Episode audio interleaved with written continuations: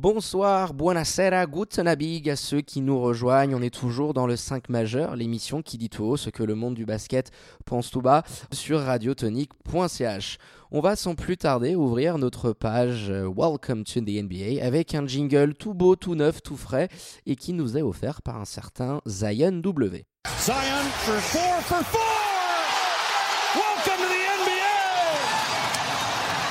Allez, le All-Star Game euh, approchant à grands pas, on vous a mijoté et concocté un petit 5 majeur de high level ce soir, avec au menu les New York Knicks, du NBA Paris Game, forcément, hein, sans oublier le grand duel de la nuit dernière qui a eu lieu à Bercy. Alors fans hein, de NBA, n'hésitez pas à nous donner votre avis sur les réseaux sociaux, venez nous poser vos questions sur euh, nos différents comptes, Insta, Facebook, Twitter, at le 5 majeur, tout en lettres.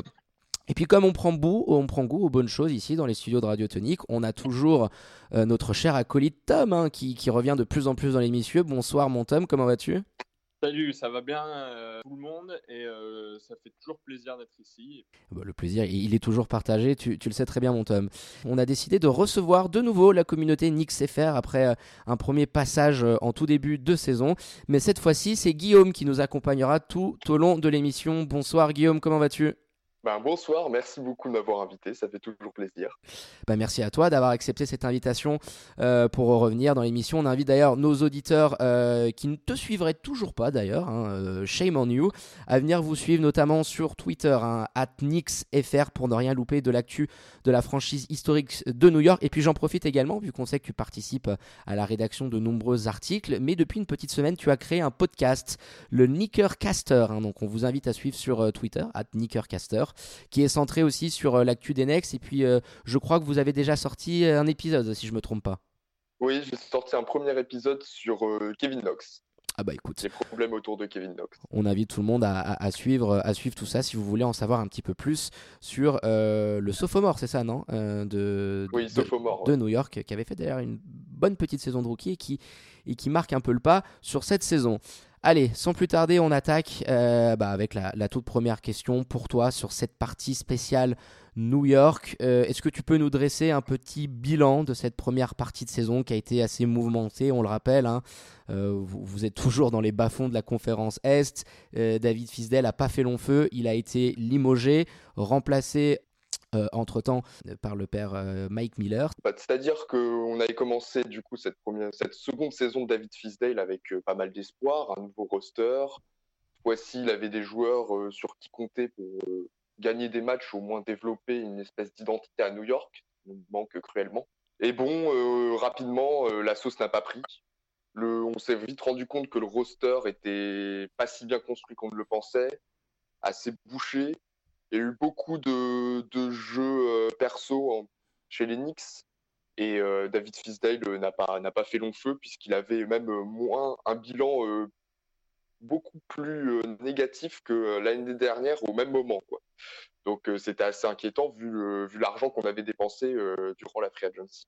Et bon, bien sûr, on a reçu la nouvelle, donc on s'en doutait, toute la communauté s'en doutait un petit peu, mais David Fisdale a, a été limogé et c'est Mike Miller, ancien coach des Winchester Knicks, qui, était juste, avait justement été coach of the year chez Angie League, qui a, remplacé David Fisdale. Il était déjà membre du, staff euh, de l'équipe.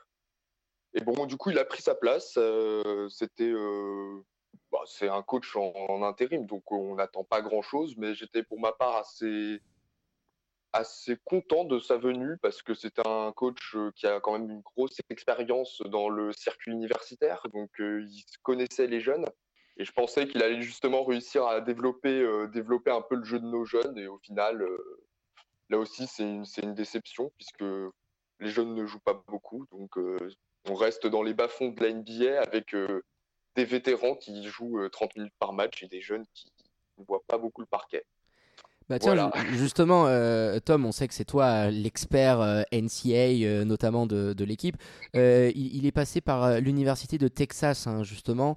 Qu'est-ce que tu en penses, toi, un petit peu, Tom, de, de, ce début de saison? Puis cet intérim qui a quand même l'air de, de, se prolonger un petit peu. On va te redemander, Guillaume, ce que tu penses, à mon avis, peut-être du sort du futur coach.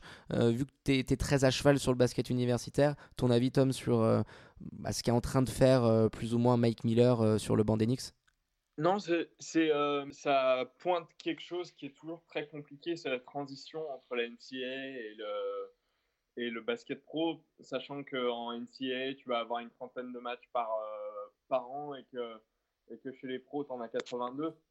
Donc, c'est toujours, euh, toujours une transition qui est compliquée à faire. surtout par rapport à de la G-League. La G-League, on sait que c'est un, un, basket très particulier où les mecs sont, euh, sont, plus, euh, sont plus individualistes et on cherche, euh, on cherche vraiment à se faire un nom parce que c'est c'est devenu l'antichambre de la NBA en termes de, en termes de revalorisation de contrats et revalorisation de joueurs. Donc, c'est intéressant d'avoir un mec comme ça en NBA. Maintenant, je pense qu'il va lui falloir du temps pour euh, trouver un job euh, stable parce qu'effectivement, la, gestion euh, du roster Knicks est compliquée.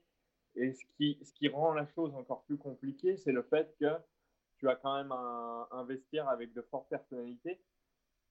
je, pense, je pense au, au, père, au père Maurice, euh, Bobby Portis aussi, qui en ce moment est plus en mode euh, concours de boxe qu'autre chose. Euh, oui, oui, t'as des, as des sacrés personnages dans le vestiaire de, du Madison. Tu, rajoutes des mecs comme ça dans un vestiaire. Je pense que c'est aussi pour ça que David Fitzdale n'a pas tenu. Parce que, mine de rien, c'est l'une des plus fortes personnalités au niveau des, des, des coachs NBA. Donc il y a peut-être un petit peu de, ça aussi. Pour Mike Miller, ça va être compliqué de, se faire une place dans ce vestiaire-là. Et puis euh, moi, j'aimerais bien euh, avoir l'avis de, Guillaume concernant le, peut-être le remplaçant justement de, Miller sur des bases plus stables. Qui est-ce que tu qui est-ce que tu verrais toi sur le banc qui te plairait? Est-ce que un mec comme euh, Mark Jackson qui connaît déjà la maison, qui a fait ses preuves avec les Warriors, est-ce que c'est un nom qui te ferait plaisir de voir sur le banc des ou pas? Alors, euh, Mark Jackson, je suis pas du tout fan du dossier Mark Jackson. Euh, je trouve qu'il a, il a fait son temps. Avec les Warriors, euh, il avait construit un début d'identité avec les Warriors, mais il n'est pas allé bien loin avec une. Enfin, ce n'est que mon avis, mais avec une paire d'arrière qui est quand même exceptionnelle. enfin, même la meilleure paire d'arrière qu'on a jamais vue en scoring.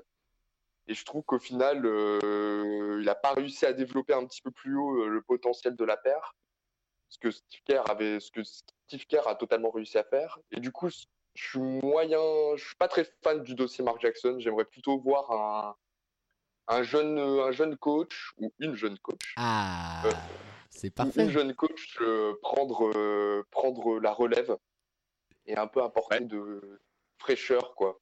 Bah, tu nous offres la transition qui est toute trouvée parce que dans, dans le petit euh, teaser qu'on vous avait envoyé par rapport aux questions, on se demandait quel profil de coach euh, espérerais-tu voir euh, du côté de New York? Et puis tu parles d'une coach féminine, bah, c'était, un point qu'on t'avait également mis, c'était Becky Hammond. C'est l'assistante coach, de coach de coach Popovich du côté des Spurs.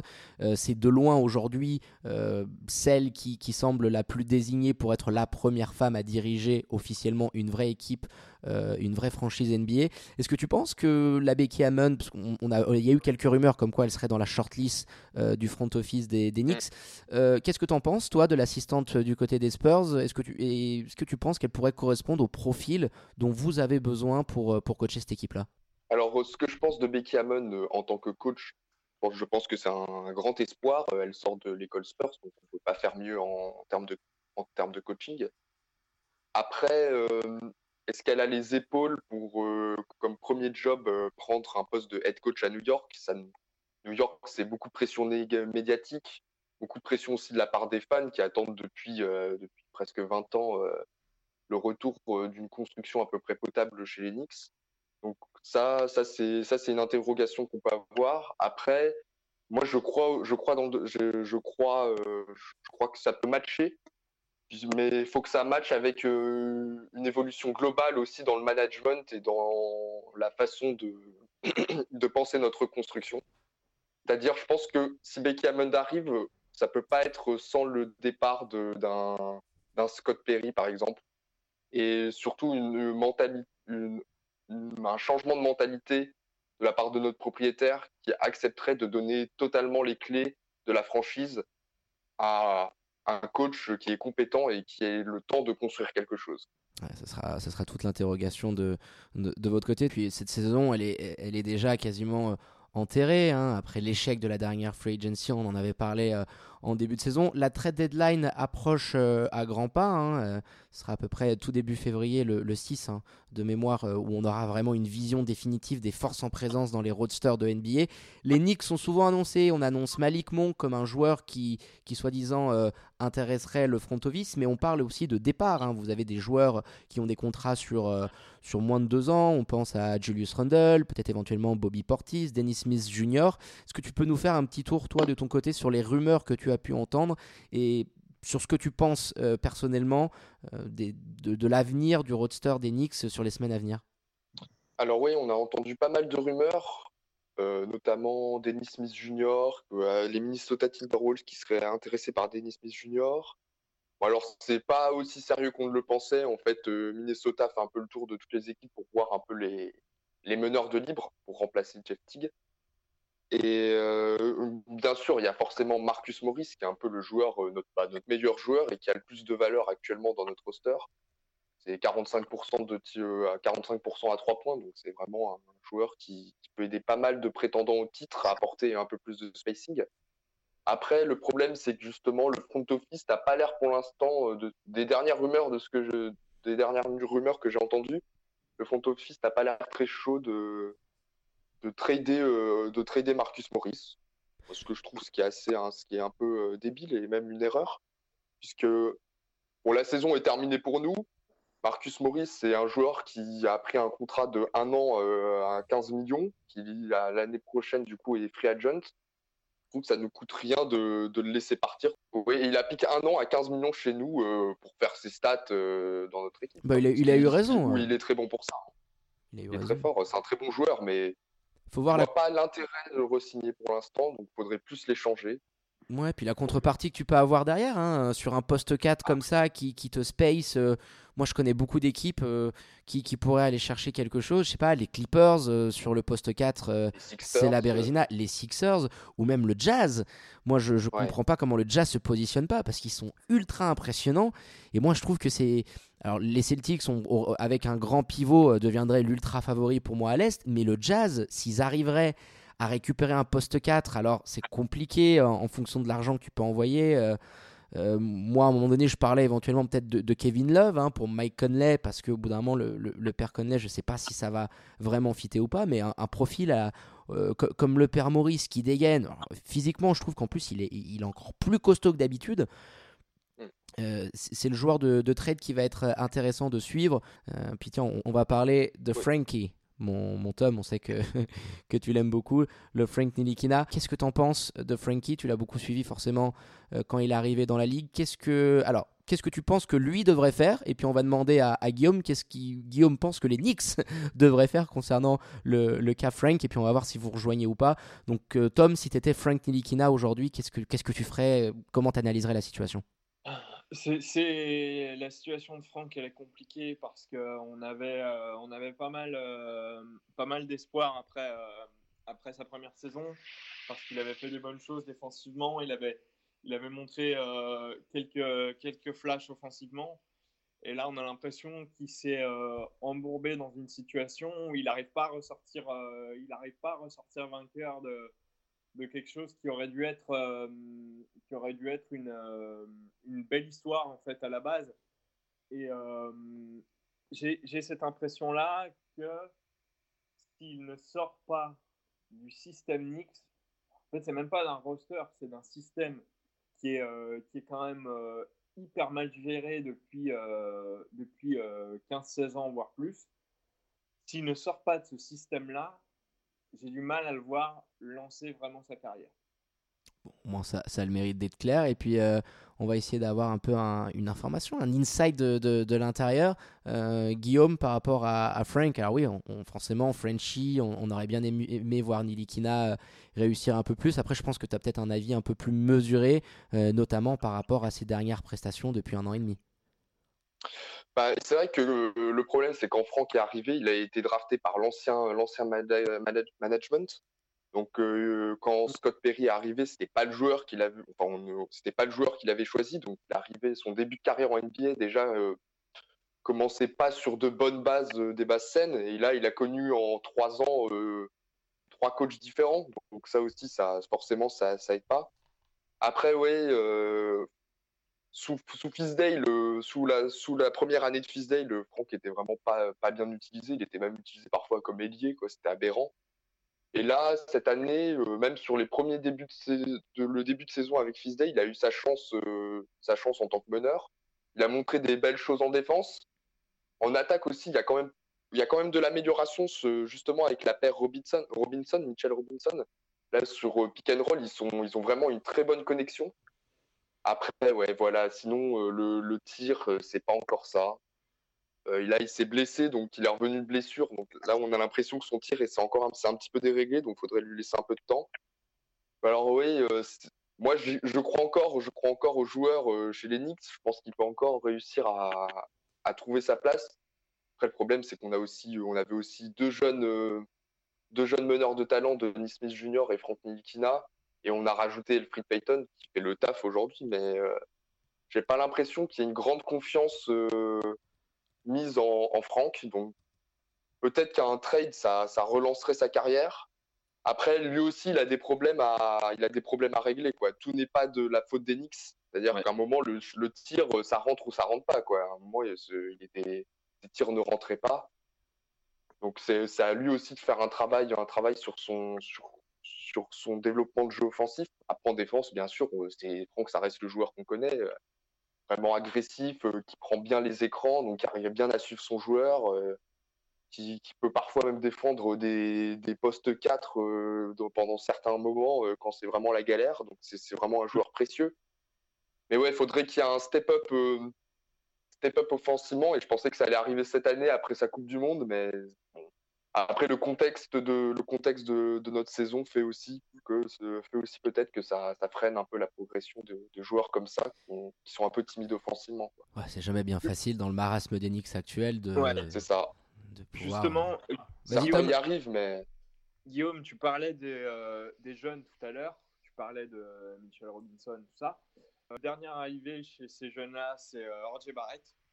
Oui qu'est-ce que tu penses de sa saison jusqu'à maintenant? Et est-ce que toi, en tant que front office des Knicks, tu aurais pris euh, Barrett ou un autre joueur euh, avec euh, le troisième choix?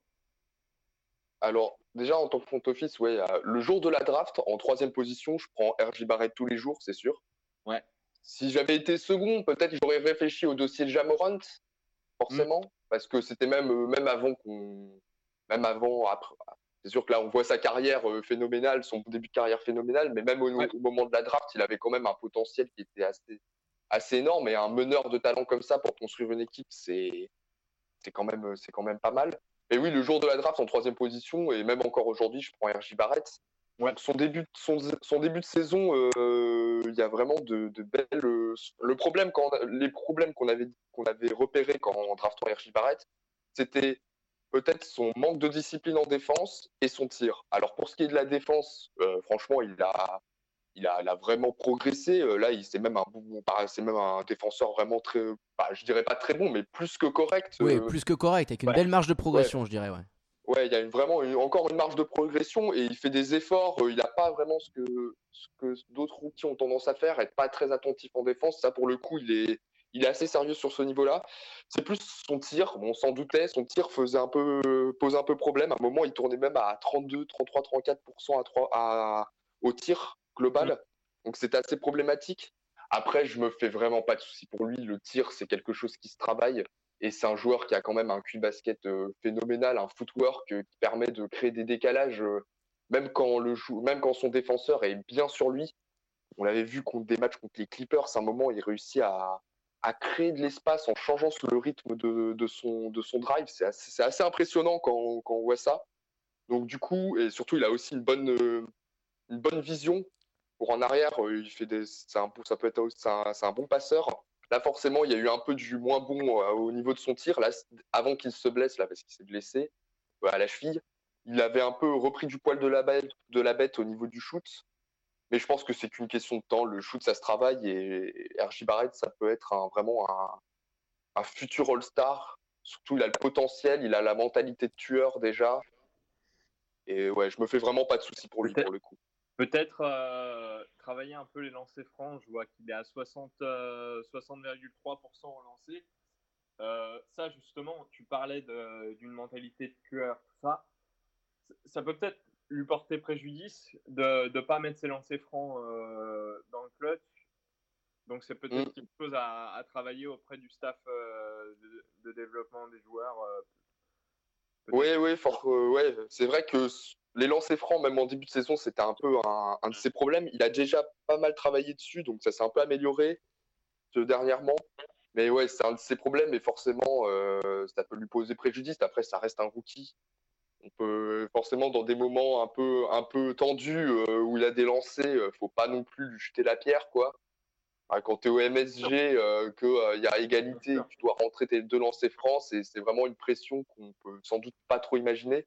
Après, oui, il doit, il doit travailler cet été. Et bon, s'il peut travailler avec euh, son, son, parrain euh, Steve Nash sur le lancer franc, euh, ça, peut, ça, peut, ça peut le faire. Hein. oui, mais ça reste, un, ça reste un step à passer et quelque chose d'intéressant à, dont, dont l'évolution va être intéressante à, à constater, je pense. Oui, forcément. Après, le lancer franc, c'est aussi c'est quelque chose qui se travaille. Ouais, et puis on lui souhaite juste aussi de ne pas avoir le même coach au shoot que Ben Simmons, hein, pour pas avoir les mêmes progrès que, que le meneur australien. Mais blague à part, on, va finir maintenant cette petite Knicks parce que euh, Guillaume et, et, toi, Tom, vous avez été parfaits là-dessus. Les petites ambitions sur la fin de saison. Alors, sur cette fin de saison, bon, on imagine pas vraiment, vu que, vous êtes dans les bas-fonds, on espère, je pense, du côté de, la Big Apple, un peu plus de chance à la prochaine loterie. Mais peut-être plus ton ambition sur les prochaines euh, free agency 2020. Bon, il n'y aura pas non plus de gros poissons à chasser. C'est surtout 2021 où, euh, où le front office a l'air euh, de s'être positionné pour attirer, on l'espère, un, gros poisson au, Madison. Comment tu vois un petit peu ces, prochains mois jusqu'à la fameuse free agency de l'année prochaine? Je pense qu'il faut pas se voiler la face. Ça peut être une nouvelle fois une grosse désillusion on l'a vu en fait cet été, on avait des, on avait des, gros agents libres de disponibles et on a bien compris que maintenant en fait euh, juste euh, dire euh, on est les New York Knicks, la franchise mythique de New York, ça suffit plus à attirer des, ça suffit plus à attirer des gros joueurs. Faut, faut construire en amont quelque chose de stable et, et de sérieux par un, par un front office compétent et par un entraîneur qui a réussi à construire quelque chose. Et c'est je pense que c'est seulement après ça qu'on pourra réussir à attirer, euh, attirer des gros agents libres. Donc euh, pour l'instant, la Free Agency 2021, euh, je la vois pas, pas meilleure que, que la Free Agency qu'on vient, qui vient de passer, puisque pour l'instant, on n'a rien construit. Donc même si on a des gros joueurs, on a des Anthony Davis qui sont sur le marché, qui peut-être seraient intéressés par New York, j'y crois pas du tout. Si on n'a pas quelque chose de solide avant, si on reprend la même, euh, infrastructure euh, que sont les Knicks actuellement et qu'on la transpose en 2021, ça sera, ça, on n'aura pas de, pas de ce n'est que mon avis. Je pense qu'on est assez d'accord avec toi là-dessus. Et puis, euh, bon, on verra si tes prévisions se réaliseront ou pas dans, dans les mois qui viennent. Allez, messieurs, messieurs, on va basculer sur l'événement, bien évidemment, que tout le monde attendait de ce début d'année 2020, le NBA Paris Game. Ça fait assez dingue d'avoir ces trois mots dans la même phrase. La NBA qui a posé ses valises euh, du côté de l'accord Hotel Arena euh, à Bercy. On va arrêter avec l'accord Hotel Arena, on va appeler ça Bercy. Euh, match assez incroyable. allez, ton avis, Guillaume, sur cette première euh, qui, a vraiment euh, animé euh, toute la dernière semaine, que ce soit sur Twitter, sur les médias, on sentait vraiment une effervescence. Toi, en tant que, membre d'une communauté Twitter, et puis très importante, hein, celle des Knicks FR, qu'est-ce que, que tu pourrais nous dire sur cette première, un match de saison régulière officiel en France? Bah, c'est, vraiment encourageant. En plus, ils ont renouvelé, ils ont renouvelé leur invitation pour l'année prochaine, donc c'est encourageant ça, va un peu développer, peut-être, on va espérer développer euh, l'image du basket en France aussi. On a vu avec la Coupe du Monde que ça fait la coupe, le basket en France, ça fait pas autant d'audience que ça devrait le faire avec les, les talents qu'on a. Donc ça, ça permet aussi de, de développer, le, développer un sport qui est quand même assez intéressant en France. Et surtout pour, pour la communauté Twitter, euh, FR, c'est un peu une, en quelque sorte aussi une récompense parce que parce que je pense que le dossier Paris vient aussi du fait qu'il y a un enthousiasme assez conséquent sur la NBA en France avec, avec vos émissions de radio, des, chaînes comme Trash Talk, des comptes, des français qui, font des, analyses et un travail assez, assez remarquable de, tous les matchs. Donc je pense que c'est un, toute une communauté NBA qui NBA française qui est récompensée par ce match c'est sûr, et puis tu le disais, hein, euh, pour l'année prochaine. Euh, Adam Silver l'a confirmé au, micro de nos confrères de, de Bibine. Tom, c'est assez dingue. Et puis, je, pense qu'on va peut-être pouvoir s'inscrire, alors je sais pas ce que tu en penses, sur la continuité, un peu sur ce qu'a fait Londres à un certain moment donné, 2020-2021. On est peut-être euh, au début d'une belle petite aventure et ça m'étonnerait pas que sur les 2-3 prochaines saisons à venir, euh, le, NBA Paris Game redevienne un, un événement euh, récurrent. T'en penses quoi, toi, Tom? À ton avis, ce sera pas le premier et puis on risque d'avoir une belle petite série de, de rencontres à Bercy? Ce qui est intéressant, euh, je trouve, c'est que on a eu un vrai match. On a eu un match de saison régulière avec deux, deux équipes. Euh, bon, les Hornets, les Hornets commencent à, marquer le pas un petit peu, mais ils ont, ils ont été pendant longtemps euh, dans, dans, la course à la huitième place. Les, les Bucks, on n'a pas vraiment besoin de les présenter pour dire que pour se rendre compte de ce que c'est et de ce que, de ce que Yanis peut représenter à l'international. Donc, ce qui est, ce qui est intéressant, c'est d'avoir eu un, un, vrai match là où, là où les matchs de Londres étaient quand même réputés pour, euh, pour jouer sur un faux rythme, pas avoir euh, peut-être les meilleures équipes, euh, les meilleures équipes à l'affiche. Là, on a eu quelque chose de, on a eu une vraie, une vraie, une vraie affiche qui a réconcilié euh, Paris avec le basket après, euh, après plus, de, plus de 16 ans d'absence. La dernière fois, c'était en 2003 où euh, Tony Parker et les Spurs étaient venus, affronter les Grizzlies de, de Pau Gasol à l'époque, mais sur un match de pré-saison, donc avec moins d'enjeux, avec moins de, de, ferveur, même si ça s'était resté un événement. Que moi, je retiens de cette soirée, c'est que on a eu un vrai match de basket avec de vrais enjeux, avec l'un des, des mecs les plus en vogue euh, dans la ligue. On revient l'année prochaine et puis à mon avis c'est toute cette collaboration hein, entre Bean, on l'a bien vu, hein, ils étaient en logo absolument de, partout, mais ils ont aussi amené un, nouvel élan à, au, basket hein, depuis qu'ils sont arrivés en France. Hein, les émissions quotidiennes, NBA Extra, des, vrais mecs qui connaissent le basket, euh, et puis de plus en plus de matchs. Donc je pense qu'avec l'éclosion, et on, a un papier qui est en train de se préparer, qu'on va rédiger dessus, parce que moi je suis persuadé que les années 2020 euh, vont être un tournant dans l'histoire de la ligue où ça sera, je pense, la décennie de l'international. Je vois que des joueurs étrangers dominés, hein, Doncic, Gobert, euh, euh, Giannis, Ben Simmons. On a de plus en plus de joueurs étrangers qui vont dominer la ligue. Et puis, à mon avis, le nombre de joueurs internationaux sur le prochain All-Star Game va péter des records. Donc, c'est une opération qui va devenir de plus en plus fort pour la NBA d'avoir un match de saison régulière avec de l'enjeu, mais avec un contexte un petit peu en mode All-Star Game, avec toutes les sollicitations qu'il y a derrière. Et puis on, va faire aussi un petit coucou avant de revenir rapidement sur le match et, le débriefer euh, sur la communauté FR. Donc on a bien vu euh, la communauté Twittos, vous le disiez, qui est ultra présente. Et puis on voulait euh, voilà saluer les deux comptes qui étaient à l'honneur, hein, ceux de, des Hornets France et, des Bucks France. Hein. On a vu notamment Hugo, hein, le, le, le, CM de, de Bucks France, hein, Hugo Giverno, qui est passé sur, euh, sur Fox Sports, qui a été interviewé euh, par le site des Bucks, etc. Ça fait aussi plaisir de voir de la part euh, des institutions officielles américaines une vraie reconnaissance sur le boulot qui est, qui est fait, notamment par les Bucks et, et les Hornets. Oui, ça, ça, reste intéressant et puis ça, ça témoigne d'une vraie ouverture de la part de la NBA qui a été entrepris, euh, entreprise pardon, en, en 92 avec, euh, avec l'avènement de la, Dream Team à Barcelone. Et euh, aujourd'hui, on est vraiment en train de se rendre compte que la NBA est une ligue internationale et que le, basket n'appartient définitivement plus aux, USA. Quoi. Et puis on a bien vu hein, l'hymne français à la guitare électrique. Alors certains n'ont pas aimé, moi j'ai trouvé ça assez stylé euh, de, mélanger euh, un peu les deux. Alors il y aura des améliorations à faire bien évidemment, mais euh, il y avait du beau monde hier à Bercy et c'était assez sympa. Allez on va passer un petit peu sur la rencontre que forcément on a tous regardé messieurs. Un match à deux vitesses avec des bugs que j'ai pas trouvé excellents, hein, notamment en première mi-temps. Euh, mais c'est quand même une sacrée machine de guerre. Et on, a bien vu que les Hornets, qui étaient détendus, relâchés, qui faisaient un beau match, bah, à la fin et à l'usure, ils ont pété euh, devant ce petit coup tactique de, Mike Budenholzer qui nous a envoyé un small ball euh, à l'extrême, hein, avec Janis en poste 5. c'est des choses qu'on a vu un petit peu du côté des Bucks, mais tiens, on va te demander ce que tu en penses, Guillaume. Une option, à ton avis, que, que Mike Budenholzer va, va peut-être réfléchir plus sérieusement ce small ball de l'extrême avec Janis euh, en, seul big guy euh, sur le terrain?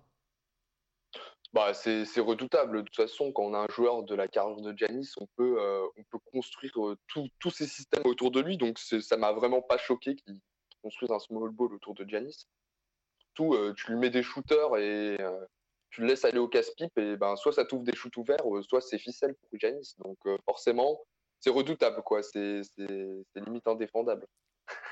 Ah, et puis, on, je Tom, moi je, me disais, genre, le père Borrego, hein, euh, tu, tu, tu, le connais aussi bien, euh, passé par l'école pop. Euh, je m'attendais au bout d'un moment en me disant, punaise, ça fait. ils ont pris, hein, puis vraiment, ils ont pris une avalanche de paniers pendant ces, phases de, de, small ball où bon concrètement ils mettaient Hernan Gomez pour défendre sur, sur Giannis Antetokounmpo c'est un petit peu compliqué je, me demande s'il aurait peut-être pas dû au bout d'un moment prendre un risque et mettre un vrai pivot et, pas tomber dans le jeu de, de Mike Budenholzer euh, euh, qui, leur est convenu parfaitement. Aujourd'hui, euh, sur du 1 contre 1, il y a quasiment aucun joueur dans la ligue, peut-être hormis Anthony Davis éventuellement, ou, peut-être Pascal Siakam par, par, séquence, qui peut défendre vraiment sur Giannis sur ce poste-là. c'est une option qui risque d'être étudiée, un peu comme, comme faisaient les Spurs avec ce small ball, avec Draymond Green dans, dans, dans, dans la raquette. Euh, qu'est-ce qui, à ton avis, euh, Tom, a manqué aux Hornets euh, sur cette deuxième mi-temps pour arriver à, à, rester au contact des Bucks? Du talent. je pense que la, si simple que ça. la, différence de talent entre les deux équipes est énorme. On, on s'en rend moins compte cette saison parce que comme je disais, les Hornets euh, ont, tenu un petit peu la corde pendant 35 euh, matchs. Voilà, maintenant ils sont, ils sont 12 euh, entre la 10e et la 13e place. Ils sont revenus un peu dans les standards dans lesquels on les attendait en, début de saison. Et il ressort aussi, c'est la la densité physique que les Bucks peuvent mettre fait complètement exploser les équipes contre lesquelles ils jouent euh, en quatrième carton. Et c'est ce qu'on ce qu'on a vu, euh, c'est ce qu'on a vu pour les Hornets qui ont qui ont tenu un temps et puis après euh, une fois que une fois que t'es plus dedans physiquement, c'est très très compliqué de rattraper les Bucks parce que parce que ils ont le physique, ils ont une attaque qui est bien rodée depuis deux ans et, et défensivement c'est aussi très très solide. Donc donc c'est clairement un manque de physique et un manque de talent euh, du côté des Hornets. Et, si je peux me permettre, bah oui, tu peux, euh, C'est vrai que la, la première, euh, enfin moi j'étais quand même assez surpris de la première mi-temps des, des Hornets parce qu'ils ont quand même bien réussi à contenir Janis avec une défense assez dure et surtout des bonnes rotations pour le doubler et pour essayer quand même de garder des shooters pas trop, toujours trop ouverts. Et en plus, comme les Bucks shootaient pas très bien à trois points, ça a permis un peu de, prendre de l'avance pour les Hornets et après de, même de creuser l'écart. Mais bon, le truc, c'est que voilà, dès que, dès que la machine revient, dès que, euh, dès que les shoots à trois points commencent à re-rentrer, euh, que Janis se fait doubler et que du coup ça laisse des shooters ouverts, il euh, n'y a pas de solution. Même si tu mets un pivot sur Janis, il est trop rapide. donc ouais, c'est ça, c'est vraiment, c'est les bugs de toute façon. de toute façon, on le voit, c'est une équipe redoutable quoi. C'est dur, hein. c'est dur de, de, contenir un, un, monstre, un monstre comme Janis. Puis dernière petite question, les gars, je voulais vous demander, euh, moi c'est un des premiers matchs de la saison où j'ai vu Giannis un petit peu euh, taper dans le mur comme il l'a fait l'année dernière face aux Raptors. C'est-à-dire de la nervosité, euh, à vouloir. Alors oui, il y avait le contexte, il était en Europe. Euh, il revient pas avec parce qu'il avait déjà fait le match à Londres il y, a, il y a 3 ou 4 ans, mais il revient pas avec le même statut. Hein, il était tout jeune là c'est le MVP de la ligue. Il y avait des chants qui descendaient, qui descendaient sur le parquet depuis les tribunes. Donc on a senti une certaine nervosité. Il a forcé ses shoots externes. Il a voulu à tout prix rentrer dans la peinture. Alors sur la fin de match, ça a marché parce qu'il y a eu ce small ball et parce qu'en face physiquement ils ont pété. Euh, est-ce que c'était peut-être pas ce match-là euh, un, avant-goût peut-être pour lui en termes de pression, euh, de, médiatisation de l'événement, de ce qui va peut-être l'attendre au niveau des playoffs? Moi je sais pas, je me suis dit que c'est peut-être un, petit signal d'alerte pour, pour Gianni sur encore les progrès à faire. Parce que là, voilà, les Charlotte l'attendait clairement à l'intérieur. Il y avait un plan par Borrego qui était dessiné pour arriver à le freiner. Et dans la première mi-temps, il faut, le dire, hein, il n'a pas été bon, clairement. Euh, vous, pensez que ça, c'était un petit peu symptomatique, toujours des petits défauts qu'il doit encore gommer euh, pour, à mon avis, euh, dominer outrageusement la ligue et surtout ramener une bague au Bucks Quoi qu'il en soit, son, son, salut viendra en playoff. Son salut viendra en playoff. T'as beau être à 46 en, en saison régulière, on sait tous que Yanis, on va l'attendre en avril, mai, peut-être juin s'il y arrive, mais déjà en avril, mai. Et c'est sur ces matchs-là où, les mecs sont capables de s'adapter parce que parce qu'il y a de ça aussi. Tu as moins de temps pour préparer tes matchs, c'est euh, plus compliqué de, s'adapter, et surtout face à un mec comme Yanis. Si tu donnes euh, deux semaines aux Raptors, aux Celtics, aux Sixers pour s'adapter à un mec comme ça, et que, et que Yanis derrière est pas capable de mettre dedans à trois points ou d'écarter son jeu un petit peu ou de, de diversifier euh, sa palette offensive, là, ça va devenir compliqué. Guillaume, si tu as de quelques petits mots sur, le MVP par rapport à ce match-là hier, parce que enfin moi ça m'a ça m'a marqué personnellement de le revoir un petit peu buter. On, aurait dit un petit peu le, le Janis de, de, la série face aux Raptors, enfin notamment je dirais pendant les deux trois premiers cartons. Ouais, euh, bon déjà je pense que ce match faut quand même le prendre avec des pincettes. Oui aussi. Il y a quand même tout un déplacement, un décalage horaire. Euh, bien sûr il y a une pression, mais ouais, tout ce qui est du déplacement et du décalage horaire, euh, je pense que ça joue quand même sur, des, sur, des, sur les joueurs, surtout avec le rythme de jeu qu'ils ont. Donc je ne me vois pas prendre ce match comme un, comme un modèle pour euh, peut-être les futurs playoffs. Mais par contre, c'est vrai, bah, sûr que pour les playoffs, Janis va devoir montrer que c'est vraiment le leader de ces Bucks. Je pense qu'il peut, je pense qu'il peut y arriver. Après, moi, pour ce qui est d'écarter son, d'écarter son jeu, s'il y arrive, c'est très bien de réussir, par exemple, à, artiller à trois points. Forcément, ça, apporte du spacing. Euh, c'est toujours bon à prendre. Mais pour moi, c'est pas essentiel pour que le joueur euh, devienne euh, un, monstre, le monstre qu'il est déjà d'ailleurs, mais qu'il soit un, problème en playoff. Je pense qu'il faut juste construire autour de lui avec des shooters, mais je pense qu'il n'est pas forcément nécessaire que Giannis développe un vrai shoot à trois points. Je trouve qu'on a souvent, euh, souvent tendance avec des intérieurs comme ça qui n'ont pas forcément de shoot extérieur à trop vouloir leur demander de shoot à l'extérieur, alors que justement, quand ils sont euh, à l'intérieur, dans la raquette, c'est des mecs euh, qui sont instoppables. C'est plus ses coéquipiers qui devraient apporter du spacing à Giannis que Giannis lui-même qui doit forcément apporter du spacing à son propre jeu ça serait un plus, mais c'est pas forcément nécessaire, nécessaire je trouve. mais c'est bien d'avoir ton avis parce que y a, beaucoup pensent, pensent ça, donc c'est sympa d'avoir des avis qui, qui, divergent un petit peu. Et oui, je pense qu'il y a voilà, le, juste milieu euh, se, trouve là, hein, d'être capable de d'arriver à bien varier, mais euh, voilà, je le, je le, trouvais trop dans, dans, dans ce, ce, côté un petit peu tête baissée à vouloir à tout prix rentrer hier. Alors voilà, le match était à prendre avec des pincettes, vous avez bien euh, d'énoncer euh, toutes les variables qu'on devait prendre en, considération. Mais voilà, encore un match. Euh, c'est ça, en fait, on a l'impression qu'il n'a pas été non plus euh, si exceptionnel que ça. Alors que, bon, au final, il, nous sort une ligne de stats absolument énorme 30 hein. points, 16 rebonds, 6 assists, à 70% quasiment au shoot. Donc voilà, on a vu une deuxième période où il a bien rectifié le tir.